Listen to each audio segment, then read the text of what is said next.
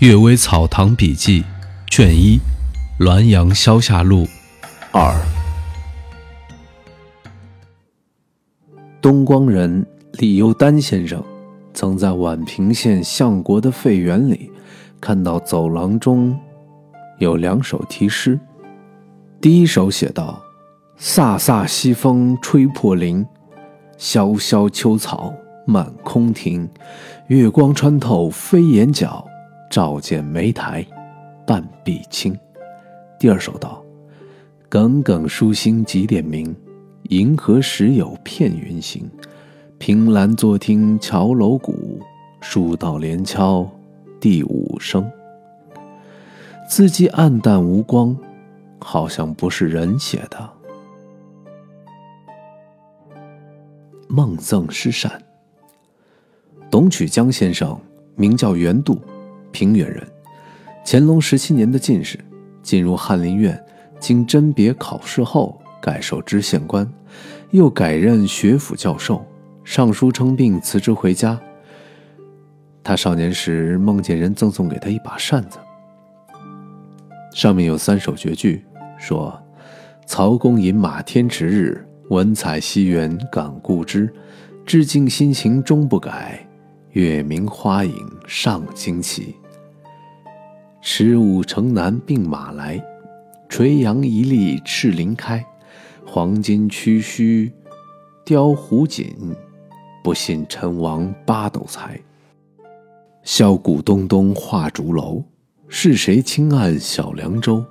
春风豆蔻知多少？并作秋江一段愁。语句多半难解。后来也终于没有验证，弄不清是什么缘故。鬼谈诗。平定的孝廉王直信，曾经随着父亲到榆林赴任，夜里住在一座野庙的藏经阁下面，听见经阁上有人在嘀嘀咕咕的说话，好像在讨论诗。王直信感到很奇怪，这儿没几个文人啊，怎么会有人在这儿讨论诗呢？于是，便亲耳倾听，但没听出个所以然来。后来说话声音渐大，传到走廊里，才听得清楚了。一个人说：“唐彦谦的诗格调不高，不过荷麻地沸生边气。”草木春寒起战声倒是佳句。另一个说：“我曾写过这样的句子：阴气日光连雪白，风天杀气入云黄。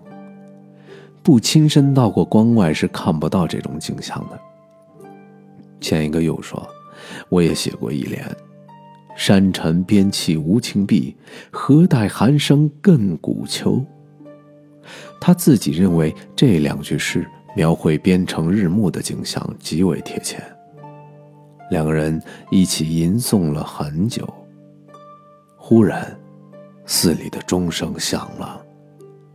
于是，两人就不吱声了。天亮之后啊，王之信到金阁上面去看，只见门锁着，锁上落满了灰尘。山沉边气这一联诗，后来见之于任总镇的遗稿中。任总镇名字叫举，出师金川时身经百战而亡。阴气这一联诗，最终还是不知道是谁写的，但从他精灵常在，并能与任公相处，大概也不是普通的鬼吧。